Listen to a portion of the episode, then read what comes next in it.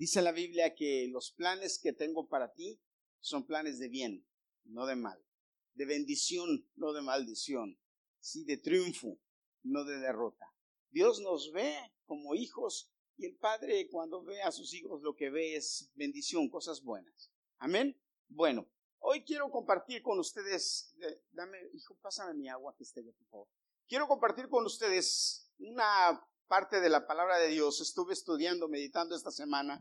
Y sabes, cuando algún predicador habla de este pasaje, usualmente, yo estuve estudiando muchos, muchas cosas y, y a veces se habla de este pasaje y se habla de que debes tener fe cuando oras, pero todos sabemos que cuando oramos tenemos que, debemos tener fe. Amén. ¿Cuántos dicen amén? ¿Cuántos de los que están aquí oran? Ahora, ¿cuántos de los que están aquí cuando oran tienen fe en que Dios les va a dar lo que le piden? ¿Ok? Cuando hablamos de este pasaje usualmente se habla de eso. Yo lo voy a mencionar un poquito. También cuando hablamos de este pasaje a veces hablamos de la maravilla que Dios hace cuando trabaja con nosotros.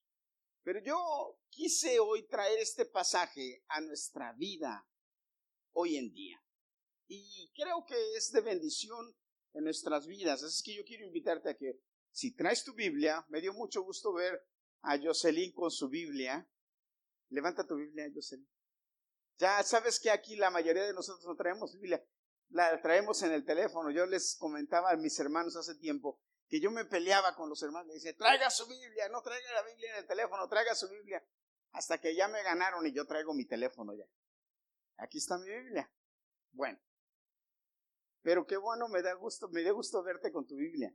Hechos capítulo 12. Amén, vamos a hablar un poquito de esto. ¿Qué les parece? El texto que puse ahí arriba dice, y el ángel le ordenó, Fíjate, le ordenó cuatro cosas, le ordenó el ángel a Pedro. Ponte el cinturón, ajustate las sandalias. Y luego dice, Pedro obedeció. Luego el ángel le dijo, cúbrete con tu manto y sígueme. Cuatro cosas. Cuatro. Las repito. Ponte el cinturón. Ajustate las sandalias. Pedro obedeció. Luego el ángel le dijo, cúbrete con tu manto y sígueme. Yo no sé si ahí está, está diferente. Cúbrete con tu manto y dice, amén, amén, sígueme. Amén. Padre, te bendecimos. Yo en esta noche declaro que tu palabra, Señor, fluye por tu Espíritu Santo. Toca nuestros corazones. Yo en el nombre de Jesús destapo los oídos espirituales de mis hermanos. Yo despejo el aire. Yo en el nombre de Jesucristo reprendo cualquier distracción, cansancio, sueño, preocupación que haya en el corazón o en la mente de cada uno de mis hermanos y despejo su mente para que puedan ser receptores, Señor, de tu palabra. Que podamos ser hacedores de tu palabra y no solamente oidores. Yo declaro que tu palabra llega a nuestra mente y nuestro corazón y da fruto en cada uno de ellos de acuerdo a lo que tú tienes planeado para ellos hoy. En el nombre de Jesús. Amén. Voy a predicarte algo de Pedro 2, de, perdón, de Hechos capítulo 12. Pero te voy a hacer una reseña un poquito. El, capítulo empieza hablando de eh, Herodes Agripa, Herodes hijo de Herodes el Grande. Era el gobernante en ese tiempo, después de cuando Jesús fue crucificado, este Herodes fue el que estaba gobernando en, esos lugares y este hombre resulta que empezó a tener problemas y tomó a Santiago y lo apresó. Y después dice que lo decapitó, lo mató a espada, dice. Eso quiere decir que lo decapitó, lo mató. Y a los judíos que estaban persiguiendo a los cristianos, pues les dio mucho gusto que Herodes hubiera hecho esto. Y como a estos judíos les dio mucho gusto que Herodes hubiera hecho esto, pues Herodes fue y también mandó apresar a Pedro. Y aquí empieza esta historia. Ahora, es muy interesante ver que en el, en el tiempo, de, en ese tiempo, esta es la primera vez que empieza escúchame, una persecución política para los cristianos. Antes de ahí, no había una persecución política. Antes de ahí había una persecución religiosa. Los religiosos eran los que perseguían a los cristianos. Los judíos eran los que perseguían a los cristianos. Pablo, que se llamaba Saulo de Tarso, ¿se acuerdan? Había cogido firmas de los principales sacerdotes con autoridad para perseguir y apresar a los cristianos. Ellos, ellos, los, los, los judíos, no les hacían nada, sencillamente los llevaban con los, con los eh, eh, gobernantes y, y, les, y, les, daban eh, acusaciones y los gobernantes pues los los azotaban, los encarcelaban, hacían cosas para confabularse porque estaban de acuerdo, pero no era una persecución oficial del gobierno. Desde este momento, cuando Herodes mata a Santiago, que por cierto, Santiago, ¿se acuerdan quién era Santiago? Por si no lo ubican, Santiago era uno de esos dos hermanos atrevidos, en donde la mamá Metiche fue y le dijo a Jesús, quiero que mis hijos se sienten uno a de tu derecha y otro a tu izquierda, ¿se acuerdan? Quiero, Jesús, quiero pedirte un favor, le dijo la mamá. Y entonces eh, ahí con los dos hijitos, esas mamás que llevan a los hijitos a todas partes porque quieren que sean los número uno, ¿verdad? Ah, ¿Cuántos conocen a mamás así? Yo sí conozco unos cuantos. Ahí llegan donde Jesús dicen, Señor, quiero pedirte un favor, maestro. Jesús dice, dime qué. O quiero que uno de mis hijos se siente a tu derecha y el otro a tu izquierda en el reino. Y Jesús se la mira así, ay caramba, no, no, no estás pidiendo nada, mujer. No quieres nada. ¿eh? ¿Cuántos de nosotros no quisiéramos los mejores lugares para nuestros hijos? ¿Eh? Pero no se ganan así, por favor. Bueno, en algunos lugares sí, en México, ¿verdad? que sí es por favoritismo. El dedazo, famoso dedazo. Si eres amigo del amigo del amigo, ya lo hiciste. Así es en México, yo no sé si en Cuba. Hasta aquí en Estados Unidos a veces es así. Relaciones. No es quién eres, sino quién conoces. ¿Han oído esa frase? Híjole. Bueno, pero Jesús le dice, el que se siente a la derecha, a la izquierda en el trono, no me corresponde a mí, le dijo Jesús. Es cuestión de mi Padre que está en los cielos. Pero Jesús les preguntó, ¿podrán comer, podrán beber de la copa que yo voy a beber? Y la mujer volteó y les dijo, ¿qué les dije que contestaran a los, a los muchachos? ¿Qué les dije que contestaran? Y ellos, sí, sí podemos. ¿Ah? Sí podemos. Y Jesús se los miró y les dijo, ciertamente sí podrán. Pero el sentarse a la derecha o a mi izquierda no me corresponde. Dice que los después de los apóstoles se enojaron con ellos. Los otros diez se enojaron con ellos porque...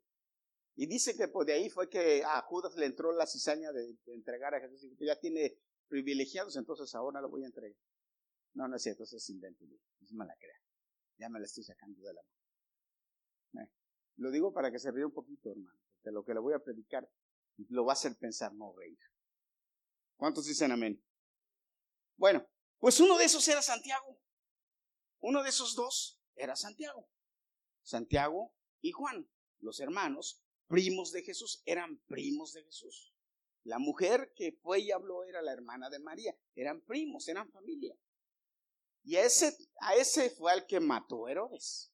A ver, amén. Ahora, después de que Herodes lo mata, se da cuenta que le sirve políticamente para quedar bien, como todos los políticos hoy en día. Quedar bien es lo que les importa con las masas, con la gente. Y entonces él políticamente manda a apresar a Pedro y lo encierra. Y entonces él planea matarlo, como estaban en medio de las fiestas de los judíos, dice, no lo voy a matar ahora, pero voy a dejar que terminen las fiestas y después de las fiestas lo voy a matar. Y resulta que hace algo con Pedro. Hace algo con Pedro. Planea y lo manda encarcelar, pero le pone una guardia personal le pone una guardia personal, dicen los historiadores que, que le mandó poner 16 soldados a Pedro. 16 soldados. Ahora fíjate, tenía cuatro soldados afuera de la cárcel, cuatro soldados adentro de la cárcel, o sea, fuera en la calle. Después adentrito, después del siguiente había cuatro. Después había otros cuatro en la cárcel con él, ¿sí? Dos que le servían y dos que estaban encadenados con él Pedro tenía uno encadenado a la derecha y otro encadenado a la izquierda. 16 soldados con Pedro. ¿Qué les parece? Nada más. ¿Saben por qué hizo esto Herodes? Porque él sabía que Jesús había resucitado y que había una, había habían montado una guardia afuera y que los soldados decían, no sabemos qué pasó. Y que ya anteriormente también se habían escapado unos de la cárcel y que no sabían qué había pasado con ellos. Entonces, por eso, porque él sabía que había problemas, él mandó a apresar. Pero yo te tengo una noticia, hermanos. Fíjate, hermano, hermana, quiero que me escuches hoy, porque todos, todos, absolutamente todos, y tú, voltea con el que tienes al lado y dile, sí, tú también, tenemos alguna, algún tipo de cautiverio. Todos tenemos o estamos cautivos de algo. Usted me puede decir, no, pastor, yo soy libre. Déjeme decirle que todos tenemos algún tipo de cautiverio. Todos tenemos algo que nos hace cautivos. Pedro estaba cautivo, completamente cautivo asegurado. Parecía que no había manera de que pudiera escaparse. Había planes de muerte para él, había planes de matarlo. Los planes de Herodes, de, eh, Herodes para, Pedro eran matar a Pedro. Eh, eh, la sentencia ya estaba echada. Déjeme decirle también sobre nosotros, también sobre ti. La sentencia ya estaba echada. Pero qué interesante es que alguien intercede por ti. Alguien estaba orando por Pedro. La iglesia estaba orando por Pedro. Dice la palabra de Dios que estaban todos reunidos orando por Pedro. Si usted yo le voy a invitar a que usted, yo le estoy narrando el capítulo 12 de Hechos. Yo le voy a invitar a que usted lo lea en su casa. Cuando llega, lea, léalo. Yo le, se lo estoy narrando, lo que le estoy diciendo es lo que dice la Biblia. Nada más, nada menos. Bueno, estoy diciendo algunas cosas más, pero no es alejado de lo que dice la Biblia. Pero yo le voy a invitar a que lea en su casa Hechos capítulo 2. La iglesia dice que la iglesia estaba orando por Pedro. Acuérdese que yo le prediqué la semana pasada que la iglesia se reunía donde? En el templo y por las casas. Dice la Biblia, y todos los días en el templo y por las casas no cesaban de enseñar y predicar a Jesucristo. En este momento estaban orando, juntos orando por Pedro. ¿Qué estaban pidiendo? Que Pedro fuera liberado. ¿Qué estaban pidiendo? Que Pedro fuera liberado. Todos estaban orando juntos y pidiéndole a Dios que Pedro fuera liberado. Ellos er, era la petición, porque sabían que si Pedro no era liberado, lo iban a matar. Y todo, y todo el mundo ahí en la iglesia orando, orando, orando, para que Pedro fuera liberado. ¿Sabe? Dice la Biblia que Pedro estaba encarcelado ya le dije cómo 16 soldados lo custodiaban. Pero ¿qué cree que estaba haciendo Pedro? ¿Qué cree que estaba haciendo Pedro? ¿Mm? Pedro estaba orando. La iglesia estaba orando por Pedro. ¿Pedro qué estaba haciendo? Pedro estaba durmiendo. Durmiendo. ¿Ustedes creen que entonces a Pedro le, le acongojaba la situación? Pedro estaba tranquilo en la cárcel, sabía que a lo mejor esa iba a ser su última noche o esas iban a ser sus últimas noches, porque Pedro estuvo encarcelado como dos o tres días. Pero él estaba durmiendo. Dice la Biblia que estaba dormido. ¿Cuántos dicen amén? Estaba durmiendo. Mire, déjenme leerle aquí. Mientras Pedro estaba en la cárcel, los miembros de la iglesia oraban a Dios por él en todo momento. ¿Cuándo oraban por Pedro? En todo momento. Oraban por él en todo momento. Una noche, dice, Pedro estaba durmiendo en medio de dos soldados y atado con dos cadenas. Una noche. Afuera, los demás soldados seguían vigilando la entrada de la cárcel un día antes de que, de que Herodes Agripa presentara a Pedro ante el pueblo. Dice que de repente, de repente, Pedro estaba durmiendo. Imagínese la cárcel, imagínese ella la cárcel. Pedro durmiendo en el suelo, en la suciedad de la cárcel, con dos soldados, uno a cada lado. Y de repente dice que en la noche, cuando Pedro estaba durmiendo, y la iglesia estaba orando para que Pedro fuera liberado, dice que una luz brilló en la cárcel, en medio de la noche. Una luz brilló en la cárcel y se le apareció un ángel de Dios. Gloria a Dios. Y se le apareció un ángel de Dios. Dios siempre cuida de nosotros. Dios siempre cuida de nosotros. Y fue donde Pedro y lo despertó. Ahora yo quiero que pongas atención en esto. Porque yo te dije, nosotros estamos cautivos, ¿verdad? Pero sabes, los métodos de Dios son muy interesantes y nosotros debemos aprender de los. Llegó el ángel y dice que tocó Y cuando a Pedro lo despertó, calladamente.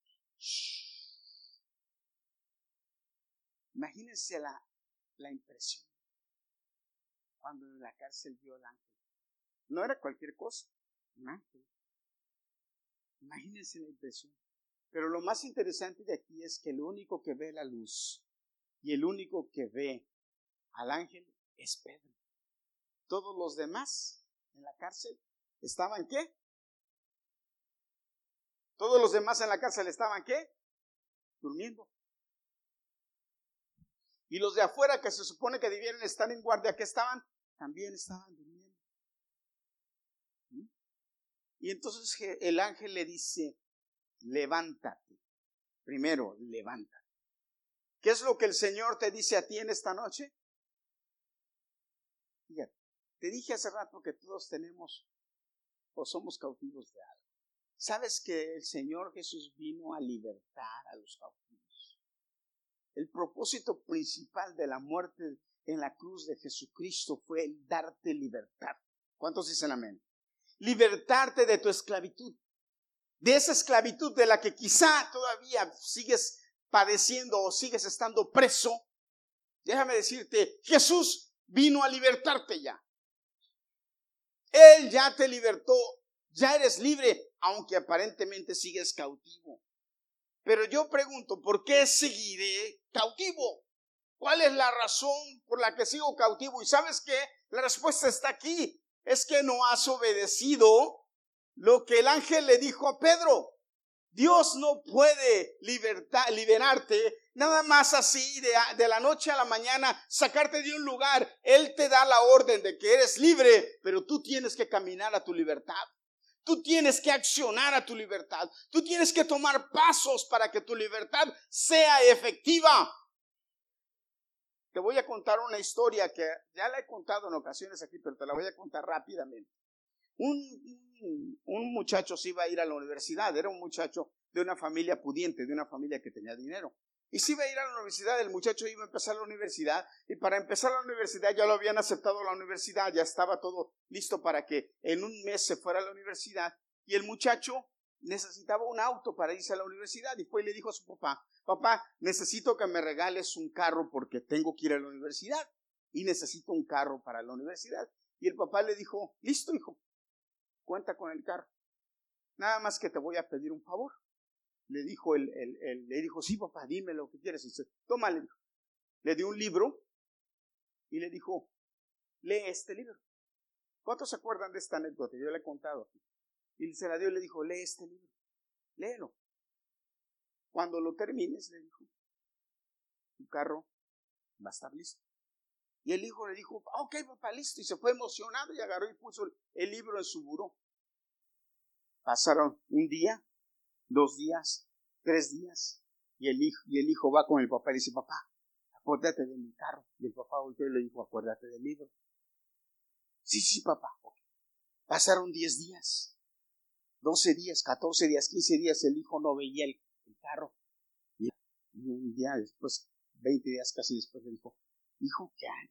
Oh, papá, Resulta que fue y el, libro estaba ahí sin abrirlo, leyó unas tres o cuatro páginas. Ah, pero el papá le dijo, cada que leas una página corta, la y tírala.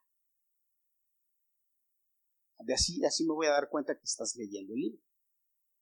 le dijo un mes es suficiente para que leas el libro. Cuando termines el libro y me traigas la última página, dice, te voy a dar tu cara. 28 días. Y cuando a los 28 días el hijo fue con el papá y le dijo, papá, estoy muy decepcionado de ti porque te carro. Y en dos días entro a la escuela. El lunes, hoy es viernes. Y yo no veo el carro. Mañana es el último día que la concesionaria está abierta. Y el domingo no abren. Y el lunes en la mañana yo tengo que estar en la universidad. Y te pedí un carro y tú no me compraste el carro. Y mi papá le dijo, ¿dónde está el libro que te dije que Dice, ahí está mi burro. Le dijo, tráeme. ¿Cuántas páginas te? Oh, papá, nada más he leído como tres o cuatro. Le dijo, trae el libro. Y el muchacho fue con el libro y se lo dio al papá. Y el papá agarró el libro. Le dije, te dije que leyeras el libro. Era el trato para darte el carro, era que tú leyeras este libro. ¿Cierto? No le dijo, sí, papá, pero no importa. Yo necesito el carro, sí, pero yo te dije, lee el libro y te doy el carro. Y entonces el papá agarró el libro y empezó a cortar las hojas del libro y a tirarlas. Y el hijo se le quedó, papá, pero yo voy a leer el carro, el, yo voy a leer el libro. Y siguió cortando. Y al final, en la última página, había un papel, un voucher. Y el voucher decía, válido por un carro el carro ya estaba pago. El carro ya era del hijo. Ya lo tenía en su mano. ¿Qué era lo que tenía que hacer? Nada más. Terminar de leer el libro. Cuando el hijo vio eso, se arrepintió y le pidió perdón al padre. Y el padre le dijo, no hay problema, hijo. Esa es la gracia. Y le dio el carro. Eso pasa con nuestra libertad. El Señor ya nos hizo libres, pero no hemos tomado los pasos. ¿Sabes? El ángel le dijo cuatro cosas a Pedro. Que cuatro que Pedro obedeció las cuatro. Pero todas son acciones importantes que nosotros debemos aprender. Y la primera es bien simple. Tú no puedes lograr nada si no te levantas. ¿Cuántos dicen amén? Y la primera frase que le dijo al ángel a Pedro cuando llegó donde él le dijo, levántate. Y hoy a ti el Señor te dice, levántate, deja de vivir en la derrota, deja de vivir en el pasado, deja de vivir en lo que te han dicho, levántate, cree lo que yo te digo y levántate. Pero el levantarse implica, implica acción, el levantarse implica esfuerzo, el levantarse implica decir, basta ya de esto que estoy viviendo, basta ya de esta forma que estoy haciendo, tengo que levantarme. ¿Se acuerdan del hijo pródigo? De aquel hijo pródigo que fue y se gastó toda la herencia que el hijo, que el padre le había dado, que se la malgastó, dice la Biblia, malgastó. Y estaba ya cuidando cerdos. Y de repente se acordó y dijo, pero en la casa de mi padre un criado vive mejor de lo que yo estoy aquí. Iré allá a mi padre y le pediré perdón y hablaré y le diré, Padre, pecado contra el cielo y contra ti, no soy digno, pero déjame ser un esclavo aquí en tu casa, que aquí en tu casa voy a estar mejor que allá, aquí donde estoy. Pero ¿qué necesitaba hacer el hijo pródigo? Levantarse. Y dice la palabra que se levantó. Esa es la actitud que empieza a producir libertad en nosotros. Levantar. Y nosotros, hermanos, debemos levantarnos en esta noche. Y la segunda cosa que el ángel le dijo a, este hombre es, date prisa. O sea, levántate, date prisa, rápido, pronto. ¿Por qué, hermanos? Porque el tiempo es malo y ya no tenemos tiempo de perderlo. El tiempo se pierde si tú lo descuidas o lo dejas para después. Ese es un engaño del diablo, dejar las cosas para después. ¿Cuánta gente pierde el tiempo día tras día, hora tras hora, semanas tras semanas, años tras años diciendo después y después y después? O lo hago el otro año, empiezo la otra semana. Eh, eh, yo le dije a mi esposa ahora, voy a empezar mi dieta en julio.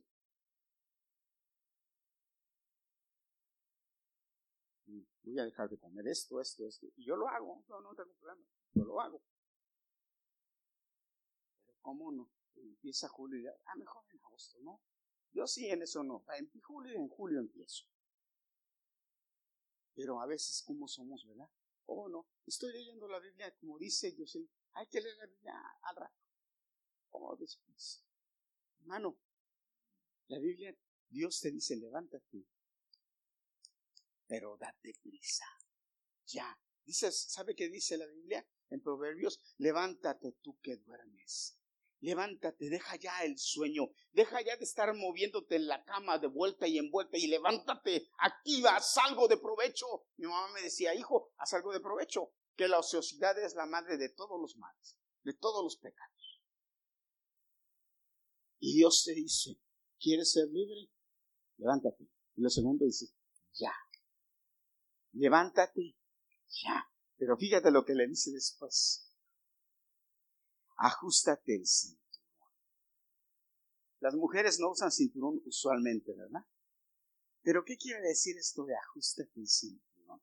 Claro, Pedro estaba encarcelado y estaba durmiendo, o sea que Pedro estaba cómodo, se acomodó. ¿Y sabes qué, hermano? La prisión nos acomoda. Pero la libertad te va a desacomodar. Porque si eres verdaderamente libre, te vas a desacomodar. Por eso es que algunos no quieren ser libres. Porque hay quienes no quieren ser libres. Porque dicen, le tienen miedo o no quieren trabajar o no quieren empeñar o no quieren ir adelante. Hermanos, hay quienes no quieren. Les ofrecen la salvación, la salida para la salvación. Y aunque es fácil, no la quieren. Por diferentes razones. Y la Biblia nos habla de mucha gente así. Uno de que se me viene a la mente ahorita rápido, ¿saben quién es? ¿Se acuerdan de Labán? ¿Se acuerdan quién era Labán? Sí. A Labán, ¿qué le dijo el profeta? Métete siete veces al mar, al río, al mar, si no me equivoco. Métete siete veces y vas a ser limpio. ¿Y, qué, y Naman decía, no, como voy a meter ese tan sucio. No. ¿Hermanos? Sí. Y esto tan sencillo, ¿por qué no lo haces? Cuando Jesús dijo que lo hizo, te limpia. ¿Y quieres lo quiere? Tú le dices, esta es la solución para tu vida. Esta es la, Cristo es la salida para tus problemas. Cristo es la solución para tus dificultades. Cristo te puede sanar, te puede salvar. Cristo es la fuente de la alegría. Cree que la alegría es el licor, le cree que la alegría es el sexo, cree que la alegría es los placeres de este mundo, cree que la alegría es otras cosas. Hermanos, no, la alegría es Cristo. ¿Sabes? La Biblia dice que Él es la sal, que la sal, yo les he enseñado que este mundo sin Cristo es como un caldo sin sal. El otro día estaba cocinando en la casa estaba cocinando huevos, es lo que yo hago, huevos, en la mañana huevos. Estaba casi listo, lo volví a probar. Y me acordé, dije, no le la sal es que le da sal. ¿Sí o no? ¿Verdad? Todos los que cocinan, los que no cocinan, pues no saben de lo que cocinamos. Yo que cocino, pues todos sabemos que la sal es. Punto, ¿sí o no? Como aquel que echa la sal así. ¿Lo han visto? Aquel que echa la sal así hasta Lucy está comida allá donde o sea, Lucy, así es. Oiga, Jesucristo es la sal de este mundo.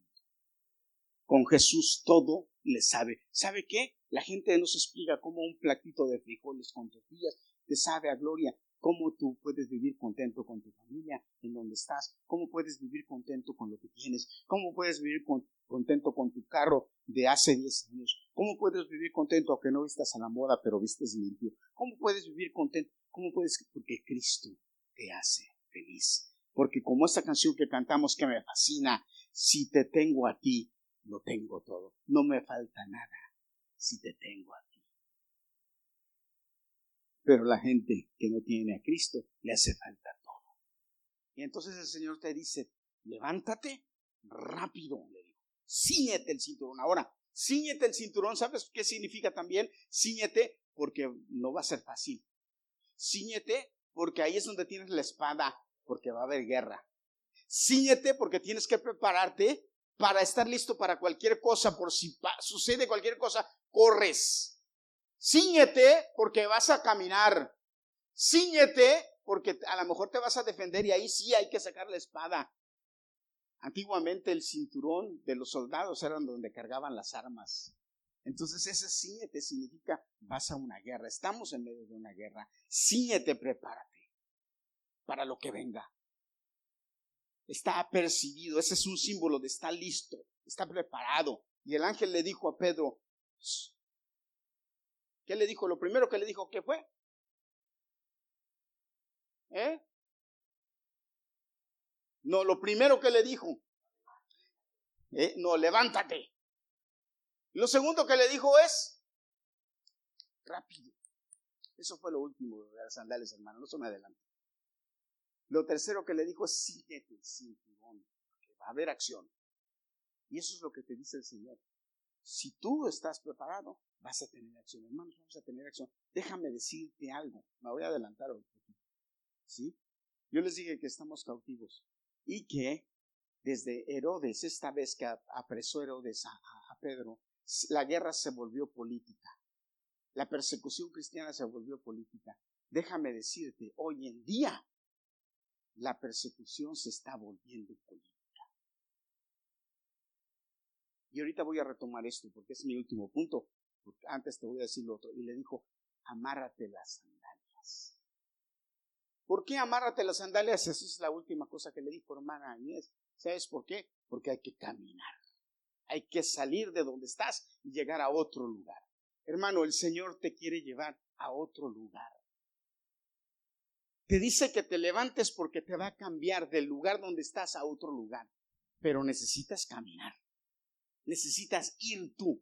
Él no te va a, a, llevar como, como de esos osmosis que apareces en un lugar y desapareces, o desapareces de un lugar y apareces en otro. No, no, no. El Señor no hace eso. El Señor no trabaja así. Dios no trabaja así.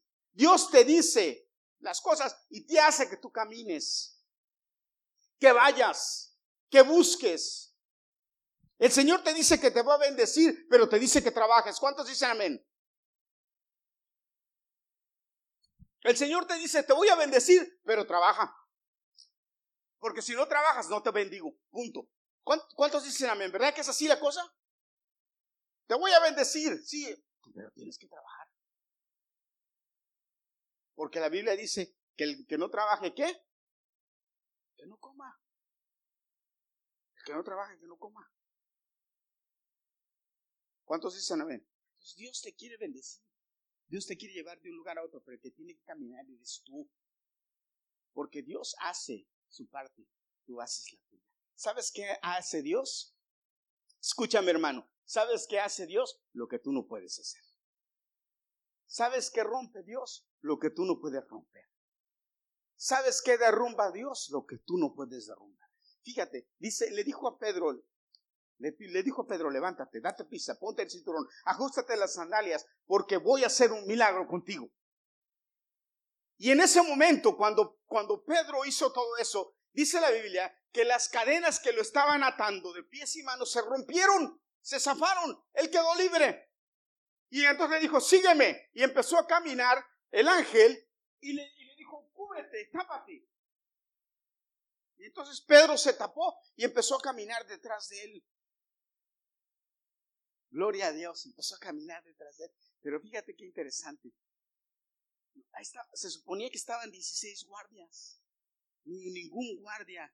Pero el problema no eran los guardias. ¿Sabes cuál era el, problema más fuerte? Y a mí me encantó el texto que puso Juanito ahí, porque miren, dice la Biblia que había una puerta de metal.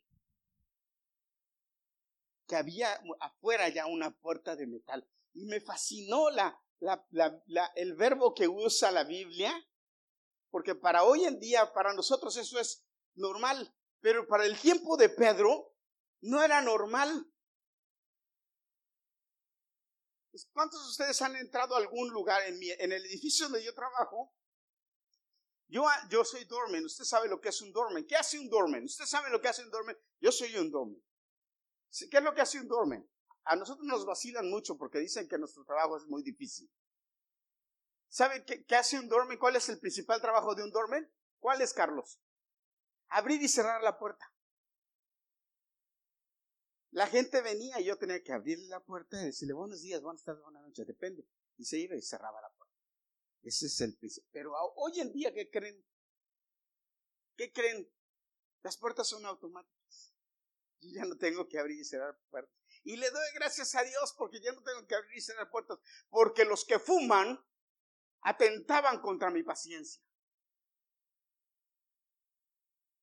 Y los que caminan perros. Pero más los que fuman. Porque hay quienes fuman, hermano, y sin exagerar, en mi hora de turno de ocho horas, si bajan 30 veces, son pocas. Si yo tenía que abrirle la puerta y cerrar la puerta a los que fumaban 30 veces en ocho horas de trabajo, eran pocas. ¿Ustedes creen que no era, perdón hermanos, fastidioso? Ay, ay, y el problema no es que le abres la puerta. Carlos, tú sabes lo que es eso. Le abres la puerta y entonces se van y se fuman, hacen esto y se regresan. Y tú tienes que abrirle la puerta para que entre. Pero pues ese es mi trabajo. Gloria a Dios por las puertas automáticas. Ya no lo tengo que hacer. Y usted me dirá, ¿qué hago? Pues todo lo demás que tengo que hacer, que la gente cree que no hace, pero que uno hace. Pero bueno. Pero qué creerme. Esas de puertas eh, eh, eh, automáticas de hoy en día no las inventaron ahora. La inventó el ángel de Dios con Pedro. Porque eso fue lo que pasó. ¿Sabe qué dice la Biblia? Que cuando el ángel iba y Pedro venía detrás, en la puerta de metal de la cárcel que estaba asegurada se abrió automáticamente. ¿Cuántos dicen amén? ¿Está entendiendo lo que le estoy diciendo? Se abrió automáticamente, hermano. Iba el ángel, iba Pedro, y la, la puerta de la cárcel, custodiada por 16 soldados, se abrió automáticamente para que saliera el ángel y saliera Pedro. Y dice que cuando salió el ángel y salió Pedro, la puerta se volvió a cerrar y todo quedó adentro normal. Lo único que ya Pedro no estaba adentro. Al, al nivel, al grado que Pedro no sabía si ese era una visión o si lo estaba soñando era real. Hasta que Pedro estaba afuera, se dio cuenta que era real. Cuando el ángel se fue y él estaba afuera en la calle solo, libre, libre, él se dio cuenta que era que Dios lo había libertado, que había mandado al ángel para libertar. Y ahí va corriendo Pedro. ¿A dónde? A donde estaban los hermanos orando por él, a donde estaba la iglesia orando por él. Fue, por eso le dijo, el ángel, ciñete, ponte tu cinturón, ponte tus sandalias, porque vas a correr. ¿Usted cree que Pedro fue despacito? Corriendo fue para allá. Ya me libró el Señor de Herodes, porque eso fue lo que le declaró, me libró Dios de Herodes. ¿Y qué pasa, hermanos? Llega, ya les voy a terminar de contar la historia. Llega a la casa donde estaban reunidos orando para que fuera liberado y toca toca. Y la criada, Rode, la criada, dice la Biblia que va y que pregunta quién es porque no le iba a abrir a cualquiera porque estaban persiguiendo a los cristianos y todos los que estaban adentro de la casa eran cristianos.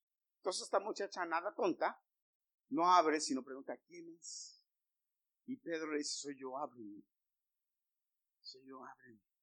Y esta muchacha lo deja ahí y se va y le dice a los hermanos, va, parece que, que ella había pasado por el patio a la puerta principal y va adentro donde estaban orando los hermanos y le dicen a los hermanos, allá afuera está Pedro, tocándome la puerta.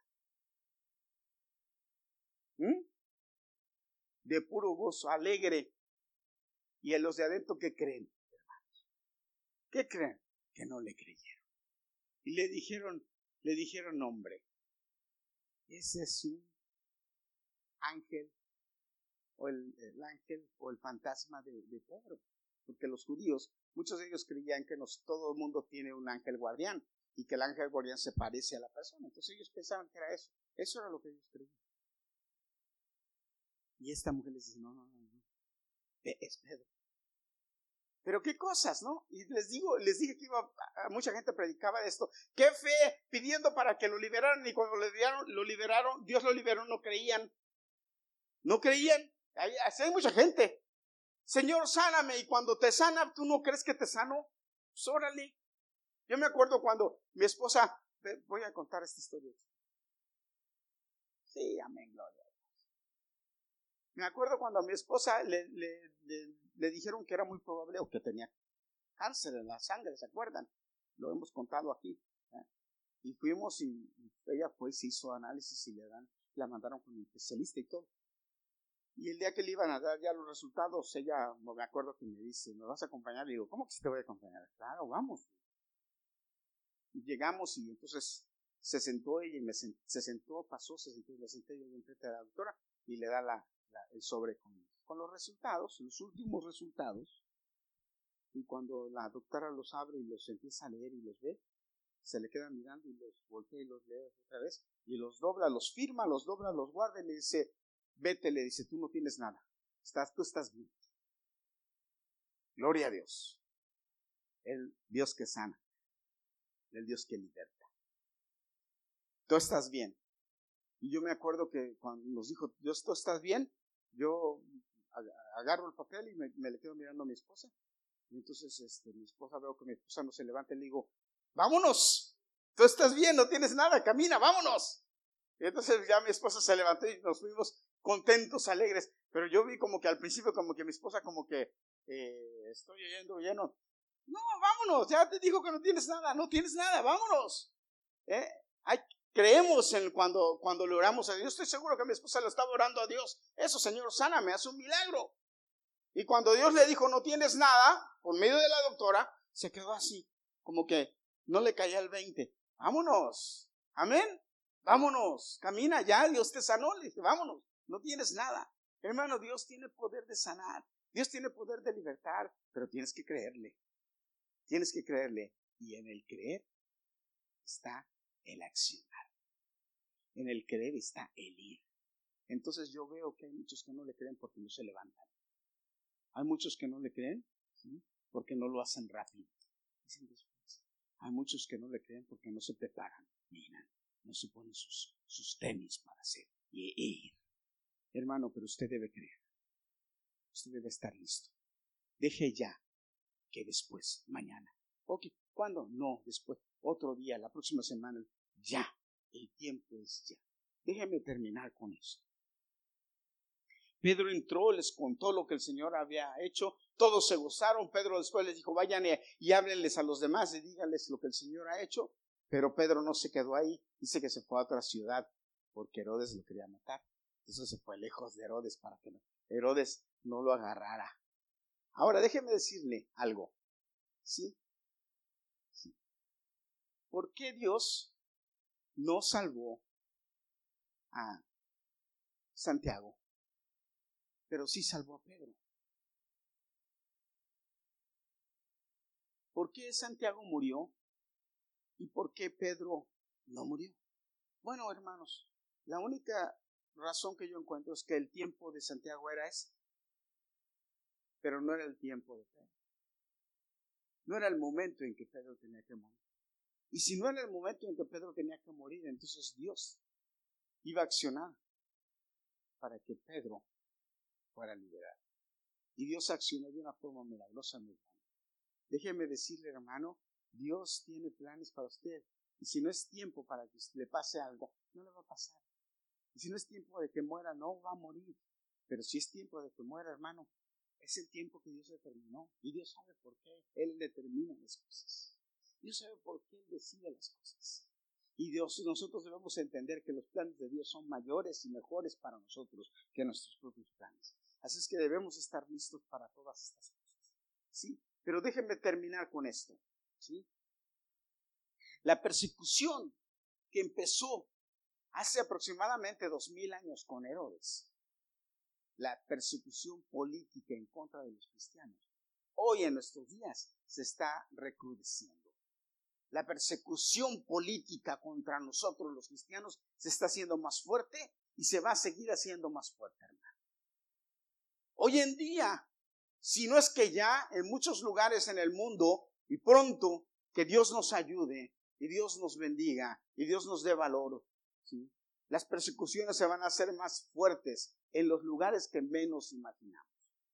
¿Por qué? Porque se persigue a la persona que está en contra de muchas cosas que son, según lo que la Biblia me enseña, mal, que están mal. Por ejemplo, usted sabe, hace, algunos años, digamos unos cuatro o cinco años, eh, a mí me invitaban en algunas ocasiones a casar a yo trabajaba en algunos salones en donde se hacían fiestas y las parejas se casaban y a mí me, pedían y me decían que fuera y que los casara. Entonces yo iba, claro, era un parte, eh, parte de mi trabajo, me pagaban, pero yo iba. Pero dejé de hacerlo, ¿sabe por qué dejé de hacerlo? Porque si yo voy y caso a una pareja, en un, por ejemplo, aquí está enfrente del salón amistad. Si a mí me dicen en el salón amistad, usted puede venir a casar una pareja en el salón amistad, y yo les digo sí, yo puedo ir para allá y casarlos. Y obviamente a mí me, pagan 200, 300 dólares por ir y pagar, eh, casarlos. Pero si el día de, mañana o, dos semanas, o un, un mes después, una pareja de homosexuales me dice que vaya y los case, y yo les digo que no, entonces me pueden demandar legalmente aquí en iglesia. Porque yo he ido a casar una pareja normal entre un hombre y una mujer con una pareja normal, porque es una pareja normal. Y yo no estoy de acuerdo en casar, porque no estoy de acuerdo que el matrimonio sea entre dos hombres o entre dos mujeres. No estoy de acuerdo. Eso no es lo que la Biblia le enseña. Entonces, tuve que parar de hacer. Tuve que parar de hacer. Porque dije, no, no puedo tener ese tipo Ahora, ¿qué pasa? Aquí en la iglesia, yo sí puedo decir no, porque esas son mis reglas como, como iglesia. Pero en un lugar fuera de la iglesia. Pero ¿y qué tal en las escuelas? En donde ya está prohibido orar. Los que trabajan en las escuelas, ¿verdad? Prohibido. Cuando antes el orar era una prioridad. Y ahora persiguen a los que oran.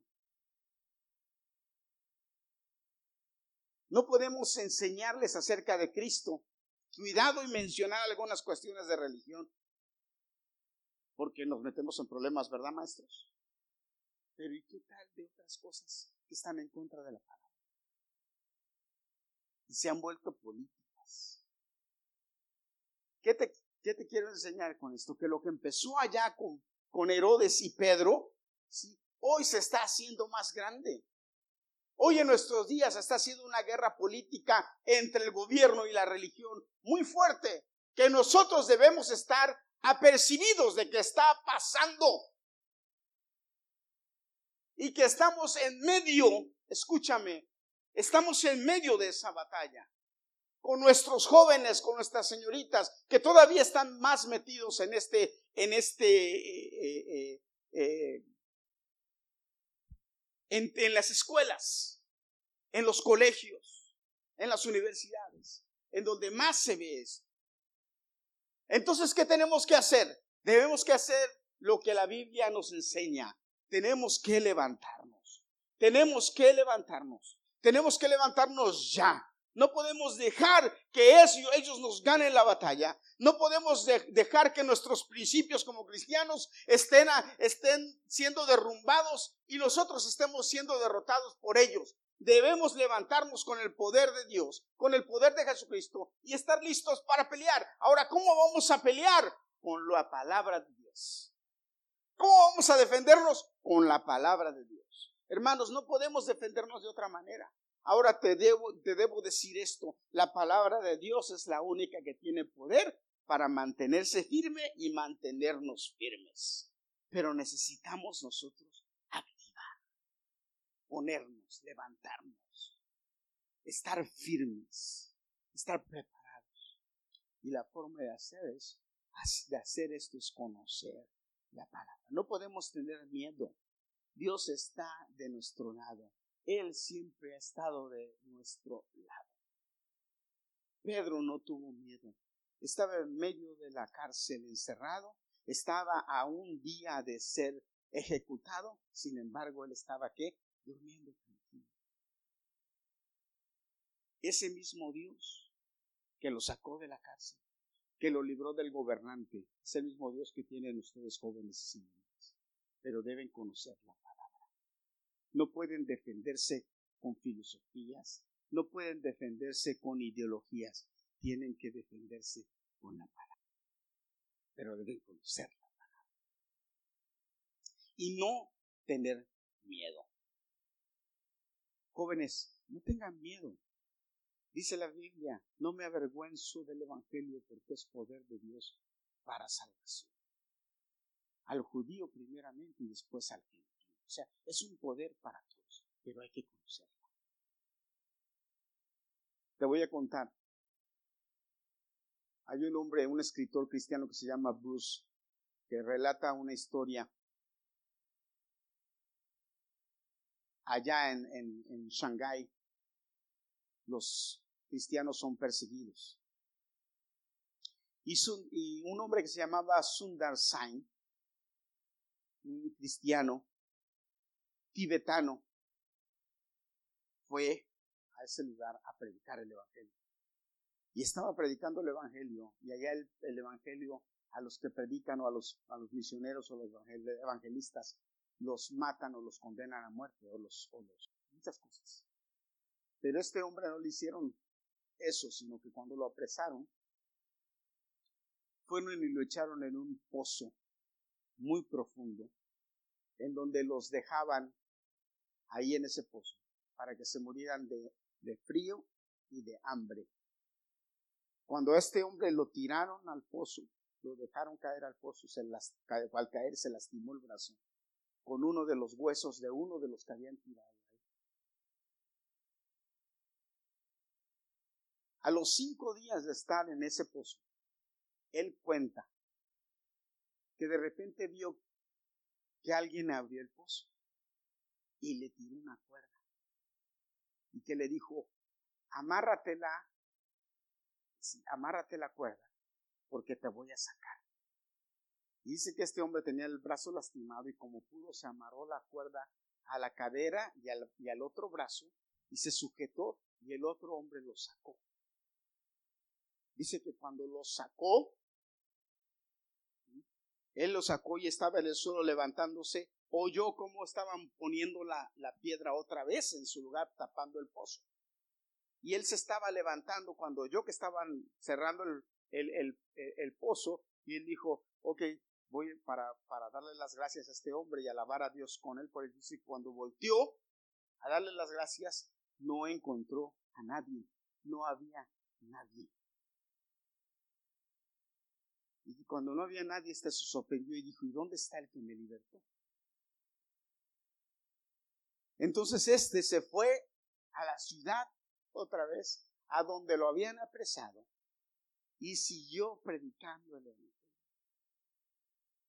No hizo como Pedro que se fue a otro lugar, no, se volvió a la ciudad y volvió y siguió predicando el Evangelio. Y cuando le dijeron, fueron y le dijeron al general que lo había mandado encarcelar, que lo había mandado meter al pozo, que ese hombre que supuestamente unos días antes lo había metido al pozo, una semana antes lo había metido al pozo, estaba eh, predicando, él dijo, ¿cómo es? Y entonces mandó llamar al, encargado y al único que tenía una llave que podía abrir la cadena de, la, de, la, tapa del pozo. que esa llave era la única que la tenía y él la tenía siempre en su cintura. Y lo mandó llamar y cuando llegó le dijo, ¿por qué dejaste salir a ese hombre? Y él le dijo asustado, yo no lo dejé salir y nunca la llave se ha desaparecido de mi sitio, yo la he tenido siempre, yo duermo con ella. Fueron al pozo y al pozo lo encontraron intacto. Entonces fueron y agarraron al hombre y le dijeron, ¿cómo es que estás aquí? Y dije, no sé, alguien me libertó, pero si me libertaron fue para seguir predicando. Y siguió predicando. Ya no lo agarraron, ya no le hicieron nada, eso sucedió hace poco. El mismo Dios que libertó a Pedro sigue libertando gente. El, Espíritu Santo que escribió hechos, sigue escribiendo hechos. Y déjame terminar con esto. Escúchame, joven y señorita. Todos jóvenes y señoritas, hombres y mujeres que crean. Porque esta es palabra para los que creen. La persecución se va a volver más fuerte. La persecución se va a volver más dura. Pero Dios necesita hombres que estén dispuestos a levantarse rápido, a ceñirse el cinturón, a ceñirse los zapatos, para depositar el mismo espíritu de poder que había depositado los apóstoles hoy en día. Porque Él quiere que las maravillas que se veían en aquel tiempo se empiecen a ver. Y esa es una promesa de Dios para nuestros días. Esa es una promesa de Dios para nuestros días, pero que va a ser depositada solamente en aquellos que estén dispuestos y que hagan lo que el Espíritu de Dios les diga que estén dispuestos. Así es que si tú crees, si estás dispuesto, déjame. Porque además va a suceder, nos guste, nos guste. Nadie puede hacer nada. Esto va a pasar se necesita guerreros. Dios está buscando guerreros que quieran hacer esto y estar dispuestos. Así es que si tú eres uno de estos, bienvenido. El Señor sabe y conoce tu corazón. Y sabe que estás dispuesto y que Dios está contigo. Vamos a ponernos de pie, vamos a terminar. Dios los bendiga.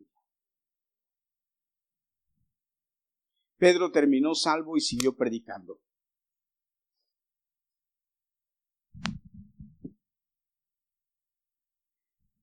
Este hombre, Sundar era su nombre, terminó salvo y siguió predicando. Porque los que están del lado de Dios ¿sí? son salvos. ¿Sabes qué le pasó a Herodes? Los que se ponen contra los hijos de Dios, ¿sabes qué le pasó a Herodes? La Biblia dice que murió agusanado o que los gusanos se lo comieron. Yo creo más bien que murió lleno de cáncer, podrido. Y que eso lo destruyó. Que eso lo acabó. Entonces, ¿de qué lado queremos estar? Claro que del lado del ganador. ¿Cuántos dicen amén? Del lado del ganador. Amén. Así es que vamos a ponernos de pie y vamos a recibir bendición.